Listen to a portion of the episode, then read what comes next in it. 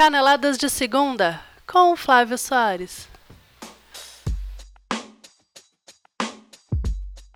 O Corinthians teve a rodada que pediu a Deus. Não só ganhou um jogo difícil contra o Atlético Paranaense lá no Paraná, com direito a Walter pegando pênalti no primeiro tempo, como ainda viu o Palmeiras fazer uma partida digna dos tempos de Cuca e perder por 3 a 1 para o Vitória, o pior mandante do brasileiro. Só isso. E o Santos também perdeu de virada para o Vasco em plena Vila Belmiro. Melhor para o Grêmio, que com um time cheio de reservas fez a lição de casa e ganhou os três pontos da rodada, assumindo novamente a vice-liderança depois de bater a Ponte Preta em Campinas. O corintiano com certeza está rindo à toa nessa quinta-feira. Eu sou o Flávio Soares e estas são as minhas caneladas para o ganhador.com. Alguém me explique que rodada foi aquela de ontem. A sorte do líder, pelo visto, voltou. Depois de entrar desacreditado contra o Palmeiras e conquistar um convincente 3 a 2 o Corinthians não jogou absolutamente nada ontem contra o Atlético Paranaense. E viu Walter, o excelente, mas azarado reserva de Cássio, e eu já explico o porquê do azarado, defender com os pés o pênalti cobrado por Nicão ainda no primeiro tempo. Um pênalti claro, né? Do Fagner. O Fagner meteu a mão na bola ali, zagueiro com mão aberta dentro da área. É pênalti, né? Não tem jeito. Mas, como se não bastasse essa defesa, o corintiano ainda viu Giovanni Augusto, um dos mais caros esquenta-banco da história do timão, entrar no segundo tempo e, por acidente, dar ao líder o gol que garantiu os três pontos e mais um tanto de folga na liderança. E eu digo por acidente porque nunca ninguém vai me convencer que o Giovanni Augusto chutou aquela bola no gol. Foi um cruzamento mal feito que desviou quando a bola bateu no gramado, mudou de direção e matou o goleiro Everton. O mais belo gol sem querer da carreira do Giovanni Augusto, com certeza. Mas que ele não chutou aquela bola no gol, ah, mas não chutou mesmo. Né? Foi que nem aquele gol que o Petros fez também, umas 3, 4 rodadas também. Falou que chutou no gol, chutou porcaria nenhuma. E deu uma sorte desgraçada. O resultado deixou o Timão com 8 pontos de vantagem para o Grêmio, que voltou para o segundo lugar. E faltando 5 rodadas para o fim do Campeonato Brasileiro, o Corinthians está muito, mas muito perto mesmo do título de campeão. Como prejuízo, mais uma contusão do goleiro Walter. Parece piada, mas sempre que ele tem uma oportunidade de atuar como titular, acontece alguma coisa. Foi assim no ano passado, quando ele chegou a mandar Castro para o banco de reservas e se contundiu quando ganhava uma boa sequência. No começo deste ano, ele seria o titular do Corinthians na Florida Cup, mas ele acabou indo para o departamento médico antes da estreia. Ontem, no segundo tempo, ao bater um tiro de meta, sentiu a perna e dificilmente vai jogar no próximo sábado contra o Havaí no Itaquerão. Kaique, que é o terceiro goleiro do Corinthians, deverá ser o titular. É uma pena, o Walter é um goleiro muito bom, mas ele tem um azar desgraçado. Nossa senhora, vamos ver, né? O São Paulo tá de olho nele, talvez tenha negócio aí, talvez o Walter vá pro São Paulo no ano que vem. Né? De repente aí consegue uma boa sequência lá, que é um goleiro talentoso, é um desperdício ele ser reserva do Cássio. Voltando a falar da rodada, o Palmeiras de Alberto Valentim voltou aos bons e velhos tempos de Cuca. Aê! E conquistou a segunda derrota consecutiva sob o novo comando. E novamente levando três gols para o saldo negativo. O algoz da vez foi o Vitória, que é simplesmente o pior mandante do Campeonato Brasileiro. Para reverter isso daí, eles fizeram de conta que eram o time visitante e passaram por cima do Palmeiras. Para deixar tudo ainda mais divertido, o William Correia foi expulso no começo do segundo tempo, depois de uma falta em Dudu. E com um a menos, isso mesmo, um a menos, o Vitória conseguiu garantir o triunfo por 3 a 1 e ainda deu uns bons sustos no Fernando Praz no segundo tempo. O discurso do Palmeiras até pode ser de ah, temos chances de título e tal, mas nem o mais verde dos palmeirenses engole essa história mais, né? O resultado de ontem, o Palmeiras está lutando aí pelo G4 e olhe lá, é muita coisa já o G4 pelo futebolzinho que o Palmeiras está jogando.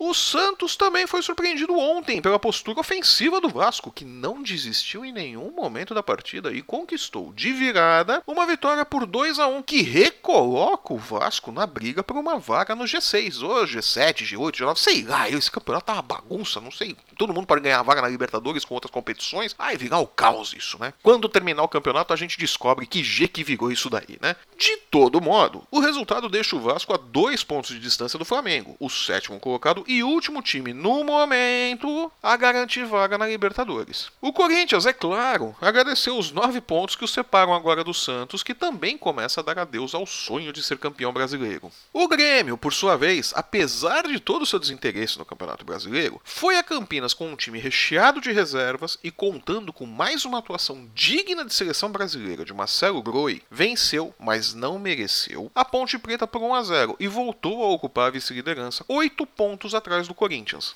A macaca caiu lutando, obrigando o Groi a fazer seis defesas bem complicadas, mas sem sucesso, perdeu mais uma partida e se afundou mais um tanto no Z4. Né? Já estão começando lá em Campinas a pesquisar os preços dos imóveis para locação na Série B. É, vamos passar um ano ali, né? Morando lá na Série B. É a mesma situação do Havaí, que saiu na frente ontem na ressacada com gol de Marquinhos, que se tornou o maior artilheiro da história do Havaí a marcar gols na ressacada mas não teve forças para segurar o resultado e tomou a virada por 2 a 1 do Bahia com dois gols de Edgar Júnior. Edgar Júnior, é difícil falar o nome dele, né? Edgar Júnior. O atacante que renasceu no tricolor depois da chegada de Paulo César Carpegiani. O técnico que levou o Bahia para longe do Z4 e agora passa a sonhar com uma possibilidade de vaga na Libertadores no ano que vem. São poucas as chances disso acontecer, mas elas existem e no momento são maiores que as chances de título do Palmeiras, por exemplo. Eu não resisti a provocar. O esporte também contou com uma grande lambança do goleiro Magrão para falhar em sua missão de seguir fora do Z4. O goleiro e ídolo do clube foi tentar jogar com os pés, se atrapalhou, perdeu a bola e viu Bruno Silva abrir o placar para o Botafogo aos 14 minutos do primeiro tempo. Aos 18, Marcos Vinícius ampliou. O time de Jair Ventura então controlou o jogo, tomou alguns bons sustos, é verdade, e um gol de André aos 41 do segundo tempo, que não dava tempo para mais nada, né? O Z4 vai tomando forma assim, né? A gente já vai começando a ver ali quem vão ser os quatro rebaixados ali. A coisa acho que tá, acho que tem só uma vaga ainda em aberto ali que tá sendo disputada pelo Esporte, pelo pelo Vitória, pelo Curitiba, né? Eu acho que as outras três já estão definidas, né? E o Flamengo recebeu o desinteressado Cruzeiro na Ilha do Urubu, jogando de forma consistente durante 90 minutos, conquistou uma importante vitória. Importante porque evitou que o Vasco lhe tomasse a sétima colocação. Mais nada. No mais, os times seguem ali, se mantendo na parte de cima da tabela e olha lá. O Cruzeiro, atual campeão da Copa do Brasil, não tem muito interesse no brasileiro. E o Flamengo está de olho na Sul-Americana, sua chance de título nesse ano. E vai administrando o brasileiro ali como dá, né? No ritmo de Reinaldo Rueda, com sua animação contagiante à beira do gramado. E como saldo final da rodada, eu venci meu companheiro de ganhador, Miguel Gonzalez, em nosso Porrada Ball, quando defendi que o Corinthians venceria o Atlético Paranaense ontem. O Porrada Ball, para quem não sabe, foi uma brincadeira entre os redatores do ganhador e terminou com 23 confrontos, olha só, teve jogo pra caramba, com 7 vitórias minhas contra 6 do Miguel e 10 empates, que me deram o título por 31 a 28 pontos. Chupa, Miguel Gonzalez! E para tornar a rodada ainda mais especial para mim, eu aqui, na minha pessoa, dos meus sete palpites de ontem, cinco se confirmaram. As vitórias de Corinthians, Vasco, Bahia, Grêmio e Botafogo. E eu ainda fiquei tentado a dizer que o Palmeiras ia perder o jogo, mas falei, não, acho que o Palmeiras empata só, né? Olhando bem ali, como estão os times e tal. Mas me deu uma, aquela coisa assim, um bichinho gritando na minha orelha, não, o Palmeiras vai perder. Eu falei, não, senão eu teria acertado seis. Mas enfim, vamos ver se eu continuo com a boa fase hoje, né? No encerramento da 33 rodada do Campeonato Brasileiro, que tem os seguintes jogos. A partir das 8 horas da noite no Pacaembu, o São Paulo recebe a Chapecoense. Também às 8 horas da noite no Independência ou Horto, estádio do Horto, o Atlético Mineiro recebe o Atlético Goianiense, o lanterna do brasileiro. E às 9 horas da noite no Maracanã, o Fluminense fecha a rodada enfrentando o Coritiba. E para deixar as coisas ainda mais divertidas, eu vou dizer aqui quais são os meus palpites para esses jogos, né? São Paulo e Chapecoense, eu acredito que vai dar um empate. Atlético Mineiro e Atlético Goianiense. Atlético Mineiro. Se o Atlético Mineiro não ganhar do Atlético Goianiense também, fecha as portas e sai do campeonato, né? Não vai ganhar de mais ninguém. Fluminense e Curitiba. Eu acho que o Fluminense leva, apesar do, do jogão que o Curitiba fez na última rodada, mas eu acho que o Fluminense vai levar essa no Maracanã. Amanhã a gente descobre, ou melhor, hoje à noite.